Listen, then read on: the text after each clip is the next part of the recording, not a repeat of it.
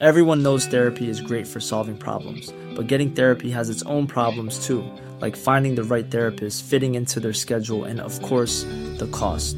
Well, BetterHelp can solve those problems. It's totally online and built around your schedule. It's surprisingly affordable too. Connect with a credentialed therapist by phone, video, or online chat, all from the comfort of your home. Visit betterhelp.com to learn more and save 10% on your first month. That's BetterHelp, H E L P. Heraldo Radio, con la H que sí suena y ahora también se escucha.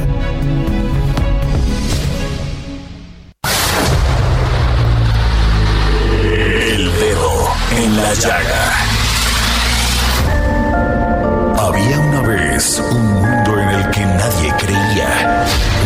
Historias inexplicables. Una nación con personajes asombrosos. Santo Tomás tenía razón. Hay que ver para creer. El México increíble, las verdades que duelen, la voz de los que callan, el dedo en la llaga. Infórmate, diviértete, enójate y vuelve a empezar. El Heraldo Radio presenta El Dedo en la Llaga con Adriana Delgado. Las campanas de la iglesia están sonando, anunciando que el año viejo se. Y así iniciamos este dedo en la llaga de este martes 27 de diciembre del 2022, escuchando al gran Camilo con esta canción de fin de año. 5 para las 12. A las 12 el año va a terminar. Me voy corriendo a mi casa a abrazar a mi mamá. Faltan cinco para las 12, el año va a terminar. En la Llaga. Con el objetivo de continuar mejorando la situación de las niñas y niños en México, Fundación Grupo Andrade realizará el sorteo de un Aveo LC 2022. Contribuye en esta causa comprando tu boleto de 100 pesos en la página fundaciongrupoandrade.org.mx. Ayudemos a los niños y las niñas de México. Nos vamos a un resumen informativo con Ángel Arellano. Muchas gracias Adriana, buenas tardes, son ya las 3 con 2 minutos. Quiero uh, pues recomendarle que ponga atención a lo siguiente, la Secretaría de Gestión Integral de Riesgos y Protección Civil de la Ciudad de México advierte que va a seguir el frío, por lo cual activa la alerta amarilla por bajas temperaturas en siete alcaldías. La verdad es que en toda la ciudad, así que más allá de cuáles sean las que señala, usted no deje la chamarra, el suéter, la bufanda. Eso es lo que le quiero eh, recomendar para esta tarde. Y también quiero que ponga atención a lo siguiente. Fíjese que allá en Estados Unidos, eh, pues como uno de los mayores productores de maíz en el mundo, la gran mayoría de quienes se dedican a este, a este grano, a los, los productores, resulta que no son los, los principales beneficiados. Son 384 millones de toneladas que se cosechan anualmente y pues dicen los productores que ellos no ven ganancia. Y aparte, la Asociación de Productores y los, eh, los que están con, con este eh, maíz, dicen que también quieren impugnar la decisión del gobierno de México para el maíz transgénico. Saludo en la línea telefónica a Blanca Estela Mejía, ella es presidenta de la agrupación Red de Maíz. ¿Cómo estás, Blanca Estela? Buenas tardes. Hola, ¿qué tal? ¿Cómo están este público y equipo de, de Heraldo Radio? Buenos días. ¿Qué, Buenas opinión, tardes. ¿qué, qué opinión te merece esta postura? Pues mira, este, creo que cada cada de los de los países, tanto Estados Unidos como México, Canadá, de- de intervinientes en el tratado, tenemos que buscar nuestra postura. El tema del maíz transgénico para México es un tema básicamente más que de comercio, es un tema de salud. Es la forma en la que las organizaciones de la sociedad civil estamos tomando este en consideración esta esta prohibición. Para nosotros es un tema de, de, de salud. Sobre todo las organizaciones que representamos a industriales de la masa y la tortilla en nuestro país, pues estamos preocupados también de que estos maíces transgénicos en, en determinado momento puedan llegar a nuestras tortillas. Muy bien. Oye, ¿y eh, México se podría catalogar como al- algún país autosuficiente en materia de abasto de maíz? Por supuesto, sabemos muy bien por las cifras que, que se están proporcionando que México es autosuficiente en el maíz para consumo humano. El maíz eh, blanco, que es con el que se hacen las tortillas de nixtamal y otros productos, en el que no somos este, autosuficientes y en el que se importan eh, este, anualmente 17 millones de toneladas es en el maíz este amarillo que básicamente es transgénico y que es para uso este pecuario agropecuario eh, también nosotros sabemos que este pues el hecho de prohibir este eh, la, importación a través de, que se, se implemente esta medida lo que se tiene que hacer de manera automática o paralela es que existan medidas de protección hacia estos maíces que son suficientes en nuestro país para la tanto para la producción de, de masa nixtamalizada como de harina este para beneficio de las y los mexicanos y así también garantizar esta parte de salud hacia las y los mexicanos. Muy bien. Oye, te quiero preguntar finalmente, eh, ¿cuál es el riesgo de que se frene la importación de maíz transgénico, de que pues no entre, no se vería afectado el país y como dices, la industria que es la que ocupa este grano? Pues mira, eh, básicamente nosotros encontramos que existe un riesgo al no haber o no existir eh, políticas este, transversales acerca de trazabilidad de los maíces. No sabemos hacia dónde van estos maíces. En el momento en el que ingresan a nuestro país, bien lo mencionan estudios eh, de CONACYT a través de Álvarez Bulla, que menciona que en estudios que ellas ellos este realizaron y que eh, publicaron que encontraron en el 90.4% de las tortillas que se consumen en, el país este rastros de, transgénicos y glifosato. Esto nosotros lo, lo identificamos que son tortillas que se realizan con algún tipo de harina y esto nos lleva a entender que efectivamente no hay una política este que, que genere una transparencia y una certeza hacia el consumidor sobre estos maíces.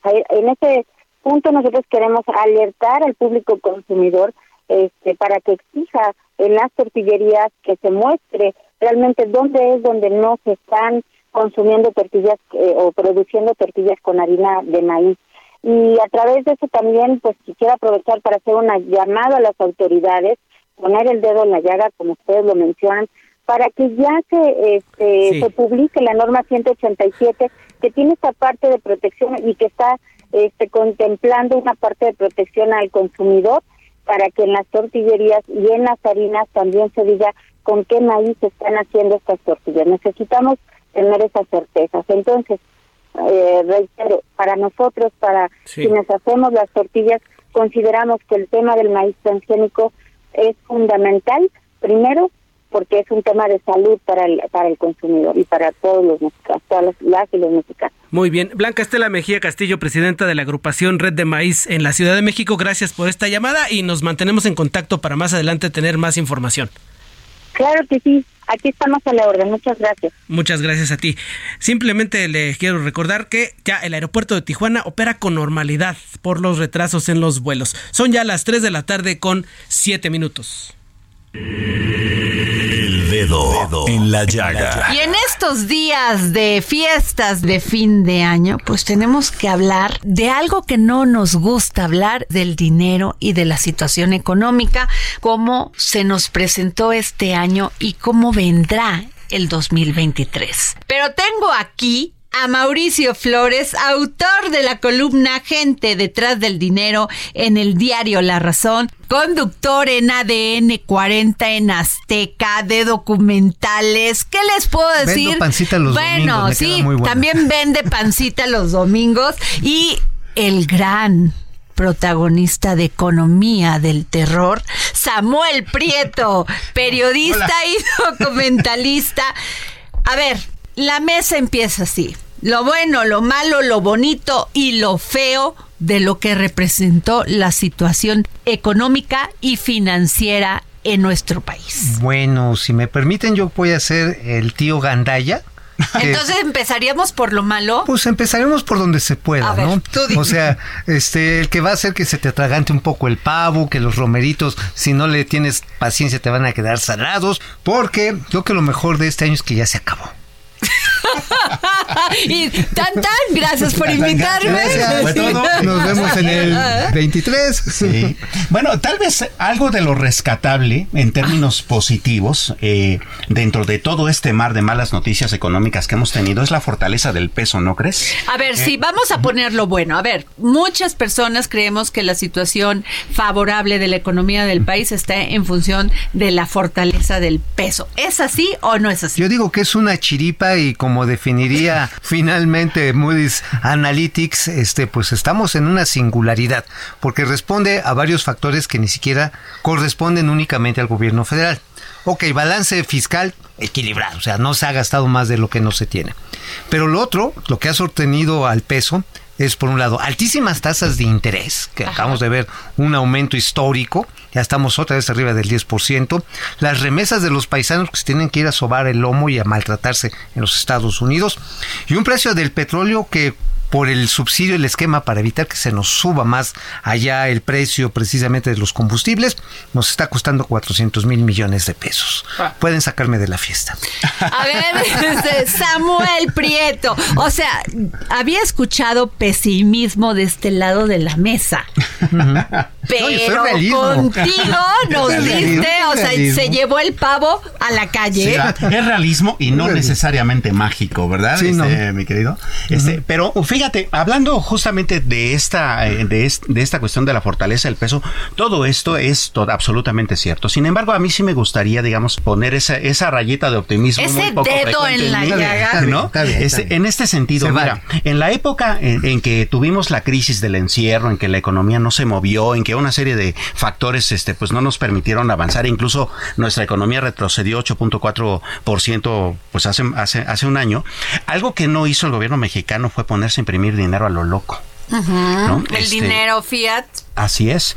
Eh, eh, y eso eh, ayudó de, muchas maneras, ¿no? Acordémonos, por ejemplo, de lo que está pasando ahora en Argentina. Ellos imprimieron pesos y pesos y pesos a lo loco y ahora tienen una inflación del 100%, ¿no? Lo mismo hizo Venezuela bastantes años. Y aquí en México sí criticamos mucho en su momento que no había tal vez suficientes apoyos a las empresas. Es. pero que no las tuvo durante la pandemia. Y eso tuvo que ver también bastante con ese asunto de no solamente la disciplina en el término presupuestal o en el asunto de, de, de los programas sociales, sino que también tampoco nos pusimos a imprimir dinero a lo loco. Y eso ayudó a que el peso hoy tuviera la fortaleza que ha estado teniendo. ¿no? Bueno, pues miren, este, yo no soy tan seguro. ¿A quién tendríamos que agradecer que no se... Que al Banco de México. Al Banco de ah, México. bueno, la, emisión, la masa la masa monetaria ya lleva un crecimiento de casi 16%, es decir, el doble de la inflación, parte explicada por las remesas, digo, tampoco, pero bueno, vamos. ¿Por qué? Explícalo así. Cuando tú llegas con tus dolaritos como un trabajador, este, que vienes a visitar a la familia, vienes al pueblo, a las fiestas,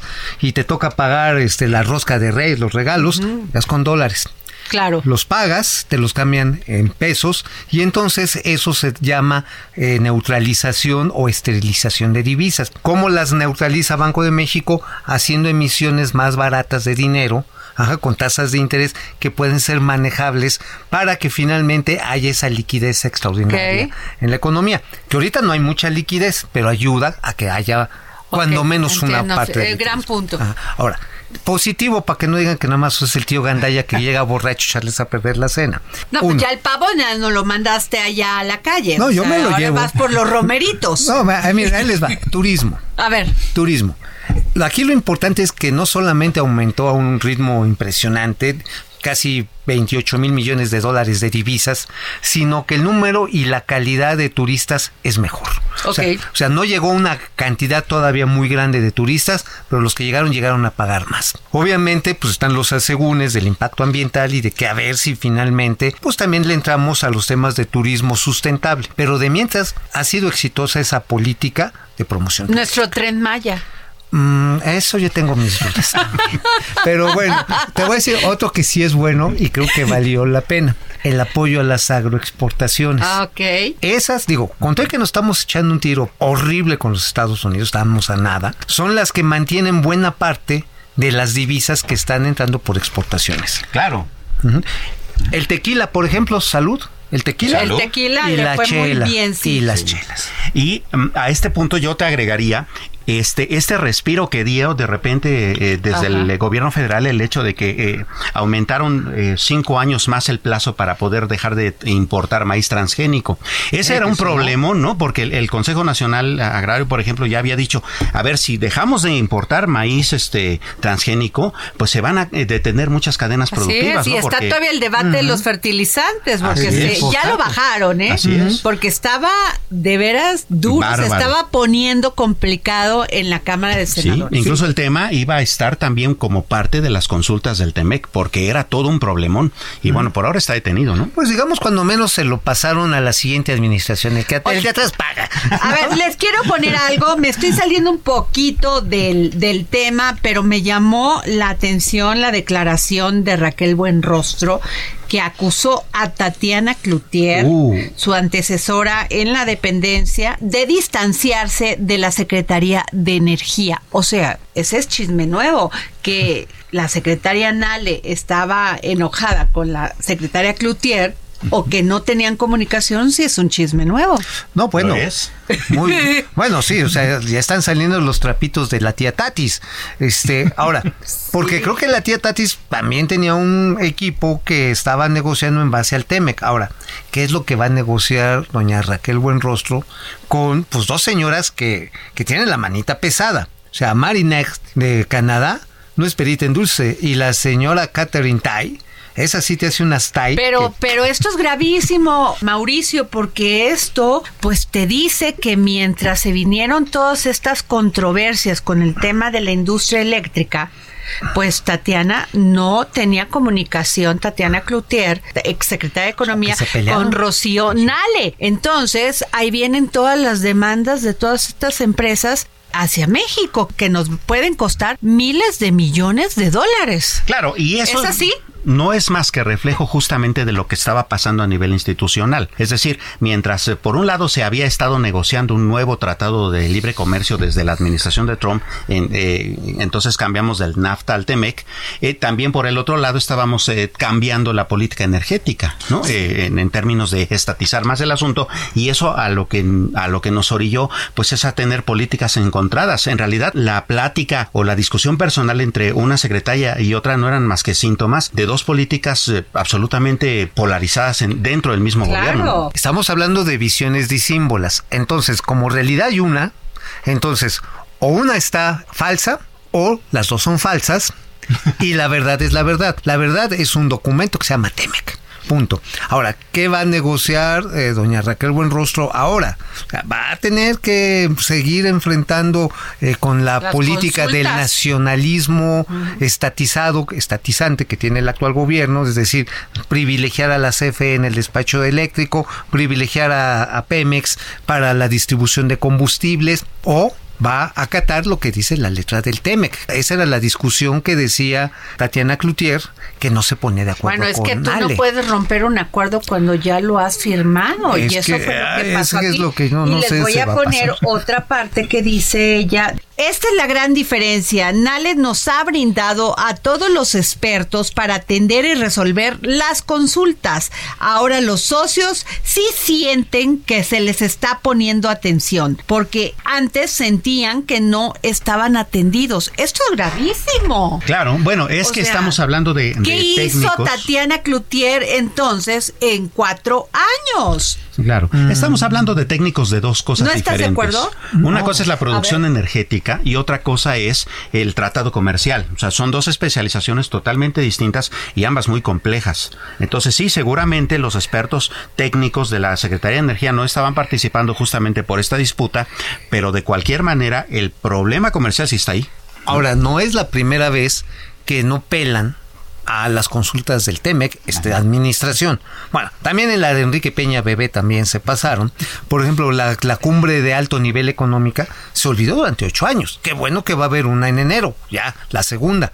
Pero la cuestión está en que Tatiana Cloutier bueno, no solamente olvidó esto, también olvidó otras cosas como por ejemplo que tiene que ver con los aranceles de frutas y legumbres mexicanas que están en controversia en los Estados Unidos. El tema de la prohibición de la pesca en el Alto Golfo de México también le tocaba a la secretaria Cloutier, no solamente agricultura. Había otros temas, por ejemplo, la discusión que finalmente se resolvió sobre los componentes de autopartes que teníamos la bronca Canadá y México y Todavía la tenemos. digamos que como que ya bajó, como que ya estamos llegando a un, un acuerdo. Estos chips, ¿no? Y todas estas partes. Pero no es la primera vez que, que, sucede y eso habla de disfuncionalidad de gobierno mexicano que tiene una mano por acá y otra por allá, así como el joven manos de tijera. Bueno, no le salen también los cortes. Que por ejemplo en el caso de la calificación, certificación, calificación 1 de la aviación mexicana, tuvieron que correr al administrador a mediados del 22 para que empezara a fluir otra vez el diálogo con la Federal Aviation Administration. O sea, también tenemos una dislexia gubernamental muy marcada. Híjole, terrible que una disputa que se lleva a grados personales, pues afecten tanto a una cuestión económica en un país, ¿no? Ahora, yo les quiero preguntar esto, la inflación. Eh, sí, los eh, eh, estudios más recientes o los las encuestas más recientes especializadas dicen que podríamos este, cerrar el año justamente en 7%, un poquito más alta tal vez, y que por el próximo año esté por ahí del 4% o un poquito menos. Es decir, ya dentro del rango objetivo de Banco de México. Sin embargo, por supuesto, esto también tiene que ver con el asunto de cómo ha estado manejando el Banco de México las tasas de interés, ¿no? el gobierno dice no, no, y el Banco de México son interbancarias, Mauricio.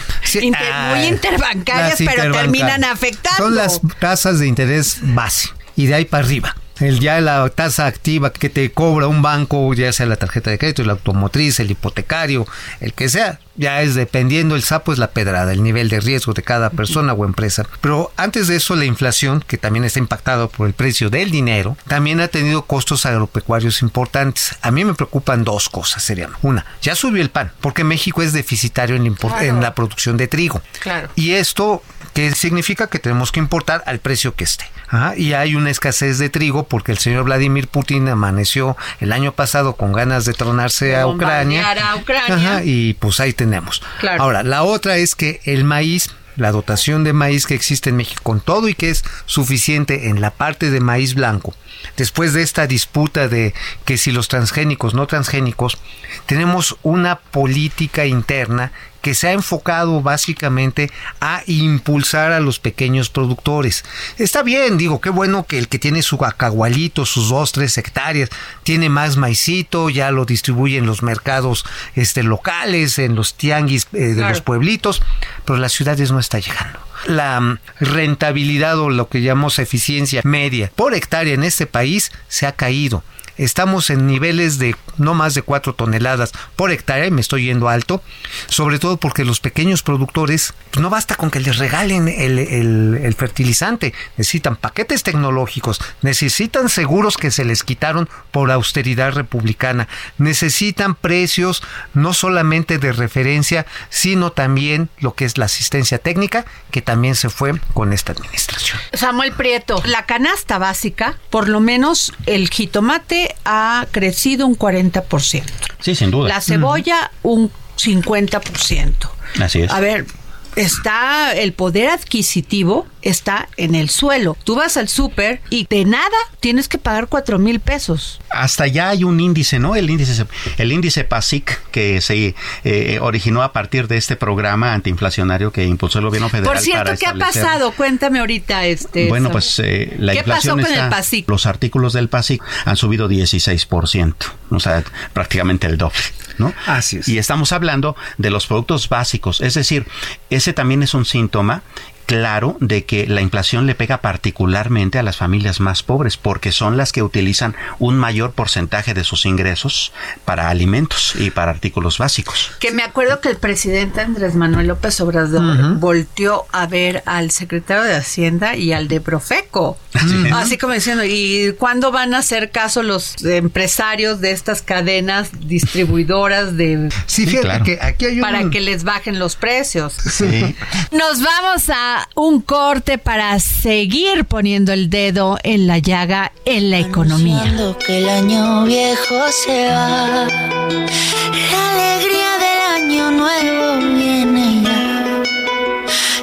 ya.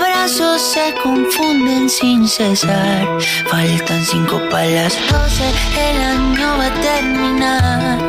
Me voy corriendo a mi casa, abrazar a mi mamá. Faltan cinco para las doce, el año va a terminar. Me voy corriendo a mi casa, abrazar a mi mamá.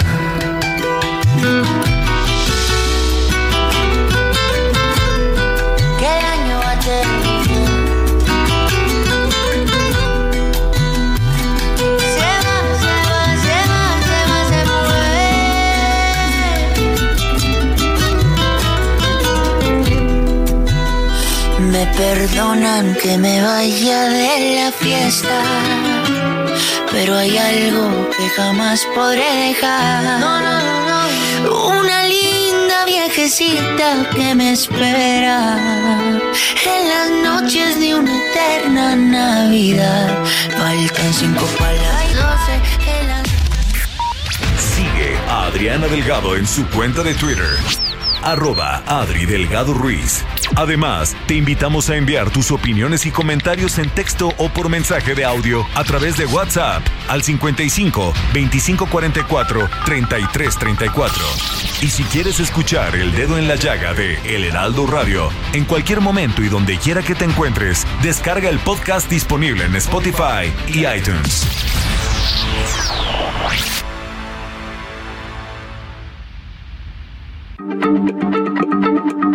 Heraldo Radio. Everyone knows therapy is great for solving problems, but getting therapy has its own problems too, like finding the right therapist, fitting into their schedule, and of course, the cost. Well, BetterHelp can solve those problems. It's totally online and built around your schedule. It's surprisingly affordable too. Connect with a credentialed therapist by phone, video, or online chat, all from the comfort of your home. Visit betterhelp.com to learn more and save 10% on your first month. That's BetterHelp H E L P. La H se comparte, se ve y ahora también se escucha.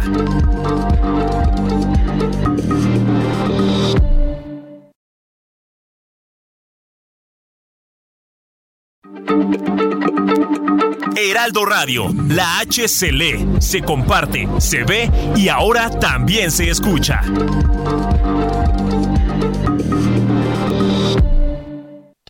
Sigue a Adriana Delgado en su cuenta de Twitter en arroba Adri Delgado Ruiz.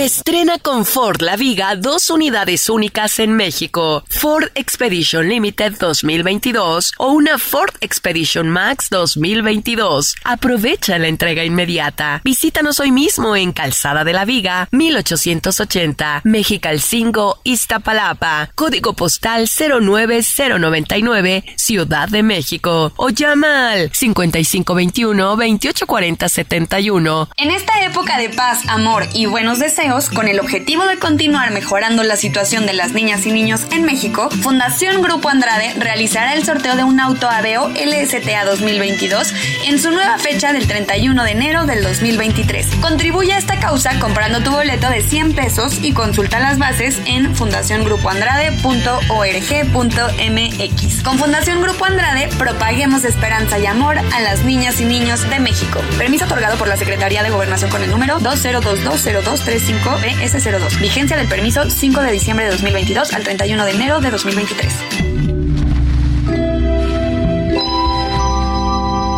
El próximo jueves, de El Dedo en la Llaga, Adriana Delgado hace un recuento de los mejores momentos de este año. A lo largo de este 2022 contamos con la presencia de grandes líderes de opinión en el ámbito social, cultural, político. Y en este programa especial vamos a recordar algunos de los mejores momentos de estas maravillosas entrevistas que marcaron este año y donde pusimos el dedo en la llaga. Jueves, 11 de la noche, El Dedo en la Llaga, Heraldo Televisión.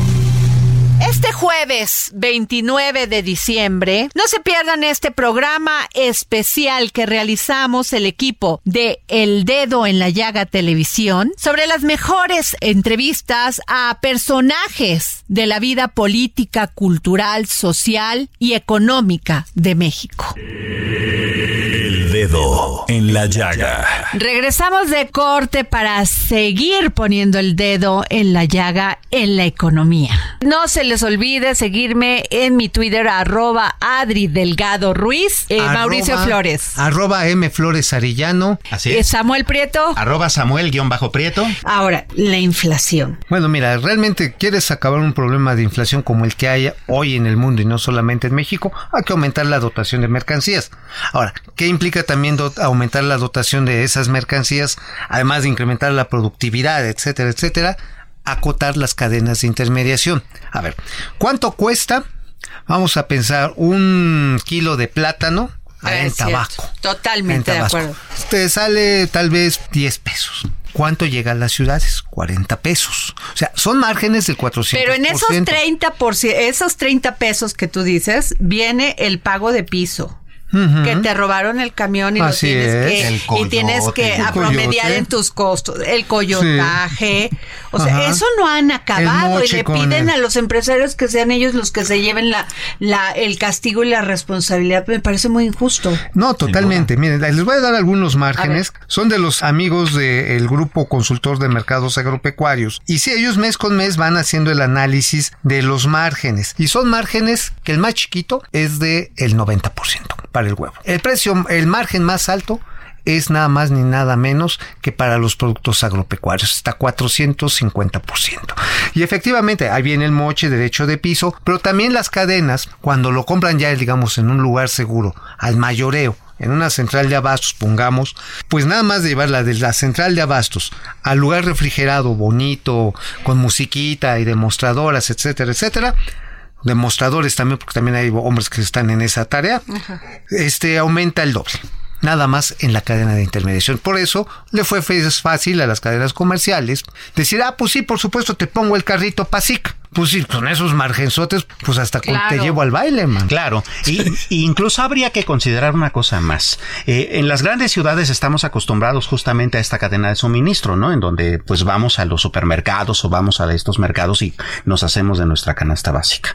A ver, pero en la en los sectores todavía más marginados de la población Cierto. eso no sucede, ¿no? Ahí es el cuate que va con su carretita, con su eh, triciclo, este, a, a tracción como de bicicleta, vendiendo los artículos y ellos también están sufriendo Claro. todavía más. ¿Por qué? Porque ellos to- son todavía más víctimas de los de las eh, eh, encarecimiento de los productos, este, que tiene que ver justamente con la economía informal e incluso la delincuencia, ¿no? Ahí les va, por ejemplo, la naranja valenciana ahí al pie de huerto, obviamente hay que sacarlo, llevarlo, seleccionarlo, ok, hay un costo en eso. Cuesta a pie de huerto 5 pesos con 40 centavos. ¿En cuánto se vende, según la Profeco en la Ciudad de México? A 31 pesos. O sea, oye, pues un jugo de naranja, pues mejor hazme un jugo de, pe- de Oye, perlas. lo mismo que pasó, bueno, que alzaron la voz, acuérdate, los productores de aguacate. Ya estamos en manos del crimen organizado, o sea. Es más, porque hay que recordar algo. Es una frase que le escuché a Valeria Amoy, que espero nos esté escuchando, Ajá. y tiene toda la razón. ¿Cuál ha sido actualmente, en los últimos años, el motor de la movilidad social? El crimen organizado. No la educación. Lastimosamente no ha sido los programas sociales, no ha sido tampoco la generación de empleos especializados. Híjole, qué duro, pero. Es el pues, crimen sí. organizado. Teniendo esto en cuenta, este análisis que ustedes hacen, ¿cómo le hacen esas empresas que quieren instalarse en México? Con esta delincuencia que azota todos los días en la calle, porque Claro. ellos sí tienen esa confianza. ¿Qué saben que nosotros no sabemos? ¿O qué pagan que nosotros no pagamos? Los ciudadanos de a pie, vaya. Mira, de hecho hay una serie de estudios eh, publicados recientemente por empresas de estas que hacen análisis, en el sentido de que México bien podría crecer hasta 4%, eh, no solo el 1.8 que se espera para el próximo año, pero para que México pudiese crecer a, a ese 4% tan anhelado o esperado, tendría que haber una inversión extranjera de 150 mil millones de dólares, que es muchísimo dinero. Generalmente nos llegan por ahí de los 30, 32 mil millones. ¿no? Entonces, habría que multiplicarlo como por 5 esa cifra. Algunos sí se están animando justamente porque de cualquier forma, todavía en el mundo hay problemas como por ejemplo el asunto de los ah, contenedores, ¿no? Ajá. Todavía el, transporte de mercancías desde China o desde Asia hacia acá. Entonces se abaratarían bastante esos casos, aun cuando aquí tuvieran problemas con el crimen organizado. Pero vamos, ese es un problema momentáneo. Si el gobierno mexicano y el Estado mexicano no hacen nada al respecto, va a llegar un momento en que esas inversiones van a volver a irse. Explíquenme el caso Mauricio Flores de Guanajuato porque el presidente Andrés Manuel López Obrador, con datos que le da la Secretaría de Seguridad Pública, dice, Guanajuato es el estado más violento del país. Ok, pero es uno de los que más genera al PIB. La violencia en Guanajuato está relacionada con el huachicol que ya no existe supuestamente son las bandas Pero entonces, ¿cómo le hacen esas empresas que son extranjeras, que están instaladas ahí en Guanajuato y que siguen generando, que siguen siendo productivas? ¿Cómo le hacen para convivir con el crimen organizado. Pues básicamente tienen sistemas de control de información, evitan la fuga de, información, de tal manera que la carga que sale en tractocamiones, pues no sabe nadie qué es lo que trae el camión. Entonces los criminales no se ponen a Pero si los criminales tienen toda la tecnología. Pero no puede, pero estas empresas tienen encriptada su información. Eso es lo ah. importante. Esa es una de las muchas eh, bondades que tiene, por ejemplo, este blockchain, ¿no? blockchain permite mucho que tú puedas encriptar todas tus operaciones. Y entonces no eh, el delincuente nunca pueda saber qué es qué hay en la nave industrial, cómo se procesa, cuánto tiempo sale, ni hacia dónde va el tráiler. Y ya si alguien raja, pues ya sabes quién rajó, así de sencillo. Entonces, los soplones se acaban con las, cadenas de información de bases de datos, pero también hay otra. Guanajuato tiene una gran terminal de logística con un aeropuerto. Entonces, la mercancía valiosa que sale de ahí para el aeropuerto. Me queda claro. ahora, la que sale en Madrinas y no porque la que le da el crimen organizado. Algunas sí. Algunas sí, salen por tren. El tren ha combatido eficientemente el crimen organizado. ¿Cómo? Con inteligencia. Han tenido que contener ciertas áreas de vía para que no se meta el pueblo bueno que estaba acicateado por el crimen organizado a tapar las vías del tren. Y obviamente también, con, y eso hay que reconocerlo, desde el año antepasado, una coordinación entre la policía local y la Guardia Nacional antes de que fuera del ejército. Se estima que vamos a crecer en un 3.4, ya acabó el año. Okay. Pero como pues los pronósticos pueden ser también para el próximo año. ¿Qué piensas? ¿3.4 como dice la Secretaría de Hacienda? A ver, ahí te va. Es como cuando llega mi señora y me dice, oye, que te van a aumentar el salario, sí, pero todavía no me lo aumentan. Entonces, pues sí, pues sí. Oye, y si me lo aumentan ya lo tengo comprometido. Yo de entrada tengo mis dudas de que realmente vamos a crecer 3% al cierre de este año. Primero porque las compras de noviembre y diciembre no fueron tan dinámicas como las estábamos esperando. La masa salarial sí ha subido, el gasto ha subido, pero también es cierto que es un salario desgastado por la inflación. Ok. Sí. Ah, las otras, las exportaciones han sido buenas, sí, pero también los estadounidenses han empezado a tomar con reservas precisamente los problemas de encarecimiento de las tasas de interés en su país. Ahora, ¿qué es lo que podríamos decir el año que viene? ¿Hasta dónde va a persistir esto? Yo tengo la esperanza de que no va a ser tan mal año precisamente porque la política monetaria gringa, con todo y que seguramente va a dar otros dos apretones a su tasa de interés, ya logró contener con golpes de oferta, literalmente, la inflación. Y la otra, el nearshoring, pero que no va a llegar a México. Ok. Va a llegar al sur de Estados Unidos.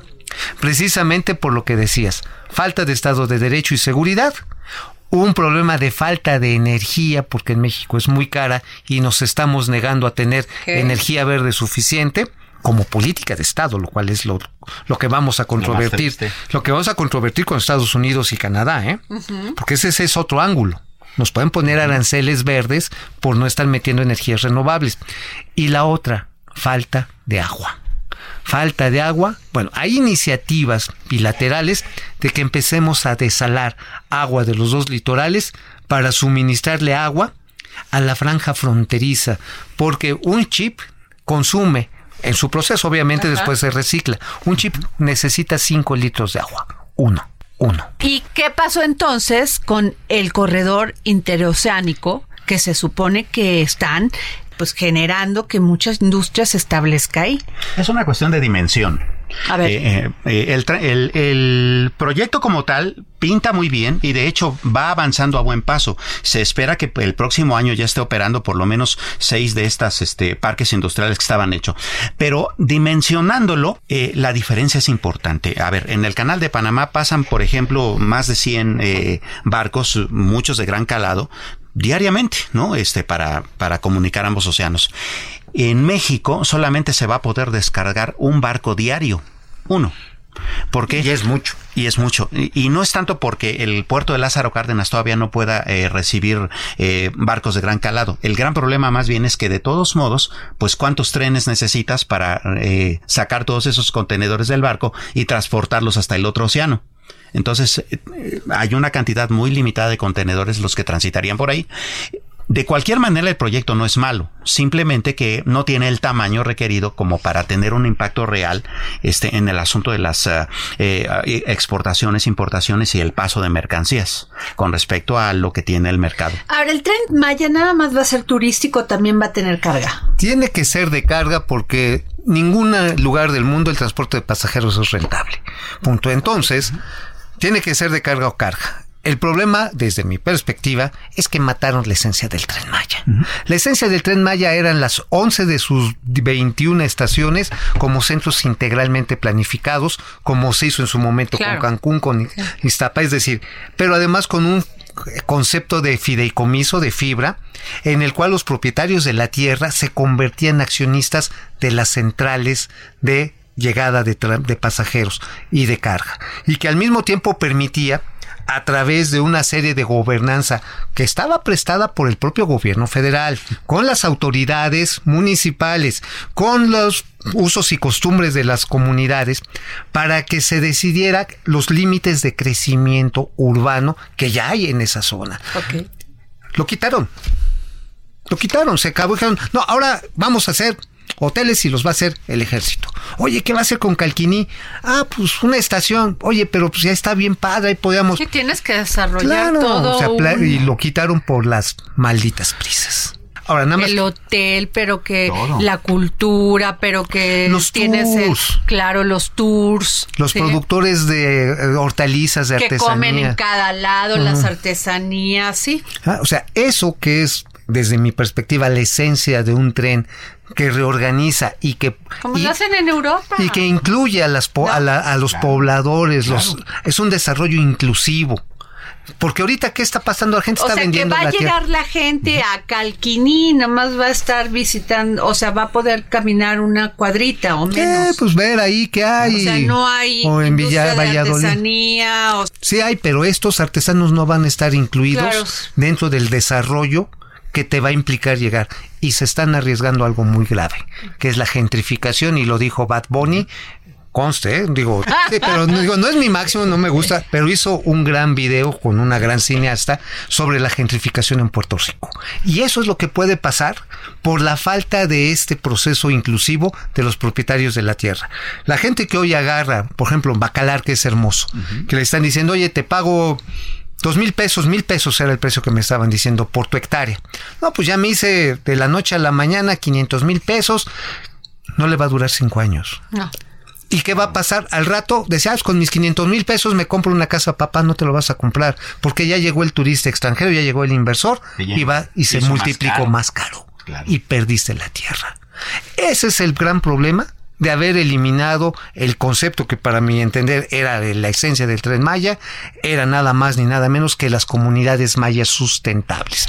Sabe el proyecto, llegó el señor Javier May, dijo, no, tengo prisa. Y a volar. El gran problema con eso es que va muy en contra de la esencia propia de la Administración Pública Federal de, de, de este país? Pues básicamente porque se supone que eh, el asunto es primero los pobres, ¿no? Ese es el, el, el plan. Eh, de hecho, ese es el eslogan de, del gobierno. Pero cuando. ideología. Claro, pero si tú eh, impulsas un proyecto de tren Maya de esa manera, lo que único que vas a hacer es concentrar la riqueza y no distribuirla. Porque no estás permitiendo que sean los pobladores los que vayan haciendo el desarrollo. O sea, no van a ser polos de desarrollo. Claro que no. E incluso, pues lamentablemente lo que va a pasar es lo contrario. Van a empobrecer a más personas. Muy duro lo que dices, es Cinco, y, muy... y le voy a poner números. Son alrededor de 5.000, 5.500 personas que han vendido tierra, que tienen dinero, pero se pudo haber incluido a 5 millones de personas. Sin duda. Eh, esa es la gran tragedia del tren Maya. Porque eso a su vez va a implicar que va a empezar a crecer desordenadamente esos puntos donde llegue y se va a acabar la selva. A ver, ¿nos van a regresar la categoría aeroportuaria? la categoría 1 de híjoles, empieza Yo no lo tengo claro, eh, eh, porque todavía faltan una serie de, de, pasos. De hecho, habían prometido que sería antes de que terminara el año y ahora ya nos dijeron que hasta marzo o abril. Pero más allá de la categoría aeroportuaria, a ver, en serio, eh, no hemos logrado todavía reorganizar nuestra aviación propia. Eh, el Aeropuerto Internacional de la Ciudad de México, el Benito Juárez, cada vez está, está volviendo hecho a saturar. Una porquería. Sí, exacto. O sea, en cambio, el nuevo aeropuerto pues tiene 16 vuelos diarios, uno de moscas, Nomás tres de abejas, uno de... ¿no? Bueno, y se meten dos perros. Todas las personas que han volado por el AIFA me han dicho, todas las que han tenido esa experiencia, que está muy padre, que está Ah, sí, está nuevo, bien bonito. Ok, que está bonito, tiene tecnología nueva, que sí, punta, me, ¿cierto? me dicen, oye, sí está bonito, digo, no es el aeropuerto de Qatar, ¿verdad? Mm, no. Pero, pues Pues se para defiende. Qatar, pulques, pues que sí. Pues sí. Pero, pero el tema es que eh, sea rentable. Claro. Claro. A- acuérdate que uno de los problemas de ese aeropuerto es que estaba la gran discusión sobre si ese y el Benito Juárez podían eh, operar simultáneamente. Y mira, nada más para cerrar. Yo creo que sí la podemos obtener, pero va a depender de dos factores. Uno va a depender que los agentes de la Agencia Federal de, de Transporte Aéreo aquí en México, la FAC, hagan su tarea sin computadoras, porque las computadoras se las hackearon en, en verano. O sea, tienen que hacerlo. O sea, ya lo empezaron a hacer. Realmente están haciendo un trabajo heroico, me consta. La otra que depende mucho es que le suelten recursos a precisamente a la FAC para Ajá. contratar a los técnicos que corrieron por austeridad republicana y también requieren rediseñar, eso no está dentro de la certificación, pero es parte de a manera externa, rediseñar los las rutas de acceso, porque ahí les va, exclusivamente el platanaria intergaláctica, sí, cañona. Ahí les va ya hay problemas de interferencia con los poquitos vuelos que tiene Dios el AIFA santo. con los de la ICM. Eso es muy peligroso. Ahorita todavía no son tantos porque hay espacio. Pero en el momento en que más o menos Imagínate el duplique estrés. su capacidad, vas a encontrar el otro avión enfrente. necesitan lo que le llaman cartas acuerdo que establezcan los protocolos, que se supone que cuando rediseñaron el espacio aéreo se hizo, pero no se hizo. Nada más nos vieron la cara de guarines, los de NABLU, que es una empresa francesa, y que los está ganando. Que por, Y se cierto, llevaron- por cierto, va, este, es ya finalista. y se llevó. Ah, sí, pero los franceses no tienen la bronca de Nablu, pero le metieron 6 millones de dólares tirados a la basura. Samuel, ¿alguna opinión más? No, no, pues es que en realidad está bastante redondo. Es un problema grande el asunto de la aviación. Primero, un aeropuerto totalmente saturado, otro totalmente vacío. Si empiezan los dos a operar de una manera más cotidiana, se va a hacer un problema con el asunto del espacio aéreo. Y eso, por supuesto, es algo de lo primero que va a primar sobre si nos regresan o no esa categoría. Pues yo les agradezco a los dos, a dos grandes periodistas económicos y financieros, a Mauricio Flores, autor de la columna Gente detrás del dinero en el diario La Razón, pero además gran periodista, un hombre que se informa, y al gran Samuel Prieto de la sección Economía del Terror, periodista y gran documentalista que hayan estado con nosotros compartiendo, compartiéndonos este análisis de lo que pasó en este año, lo bonito, lo feo, lo bueno de este año y también lo que vendrá en el 2023. Aguasep, hay oportunidades aún en medio de situaciones difíciles. Sí, Se pónganse truchas. Todavía hay, ¿eh? Muchas gracias. El dedo en la llaga. Nuestra gran amiga y periodista gastronómica Miriam Lira, editora de la sección GastroLab en el Heraldo de México, nos dará las mejores recomendaciones culinarias para disfrutar en esta fecha decembrina. Escuchemos. GastroLab. Historia, recetas, materia prima y un sinfín de cosas que a todos nos interesan. Hola, ¿qué tal Adri? amigos del dedo en la llaga, después de varios platos de recalentado, es tiempo de que nos demos un momento para bajar las revoluciones y prepararnos para otro fin de semana con delicias decembrinas. Muchas personas dicen que se necesita condición para aguantar tanta fiesta, ya que entre el baile, el alcohol, las desveladas y la comida muy difícil que el cuerpo aguante. Lo cierto es que los mexicanos nos pintamos solitos para dar rienda suelta a la alegría, sobre todo en esta época donde la gastronomía más rica de la temporada es francamente irresistible. Por supuesto, los kilitos de más no nos importan. Ya estaremos dispuestos a pagar las consecuencias en los primeros meses del año. Y como dicen popularmente por ahí, lo bailado nadie nos lo quita. Eso sí, es importante controlar las raciones de los platillos decembrinos y sobre todo elegir las especialidades horneadas y asadas más que las empanizadas y capeadas. Como todo maratón, tenemos que prepararnos física y mentalmente si quieres disfrutar todas las fiestas. La gente tiene la idea de que este maratón es para excederse. Entonces lo que les recomendaría primero es dejar de pensar en esto y verlo como una oportunidad de disfrutar, pero con moderación. Lo principal es no llegar hambrientos a las celebraciones de diciembre. Por ejemplo, no dejar de desayunar pensando que en la reunión vas a poder comer en exceso.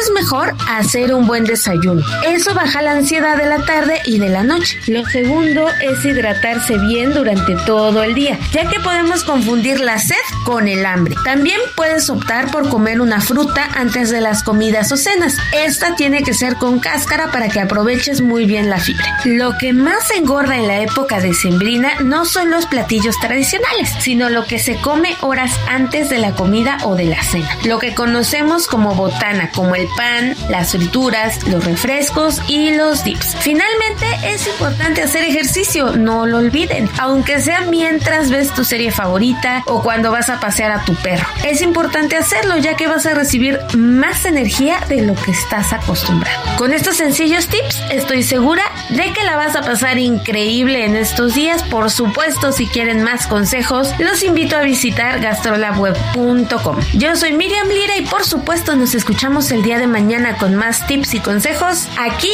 en El Dedo en la Llaga.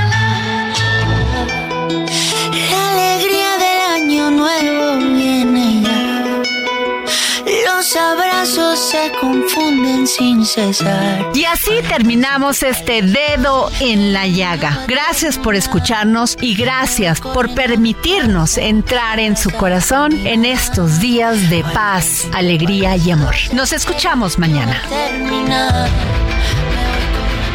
El Heraldo Radio presentó El Dedo en la Llaga con Adriana Delgado.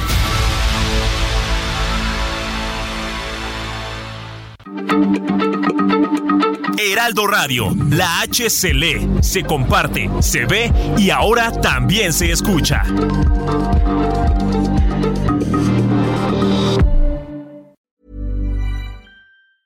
Even when we're on a budget, we still deserve nice things. Quince is a place to scoop up stunning high-end goods for 50 to 80% less than similar brands. They have buttery soft cashmere sweaters starting at $50, luxurious Italian leather bags, and so much more. Plus, Quince only works with factories that use safe, ethical, and responsible manufacturing. Get the high-end goods you'll love without the high price tag with Quince. Go to quince.com/style for free shipping and 365-day returns.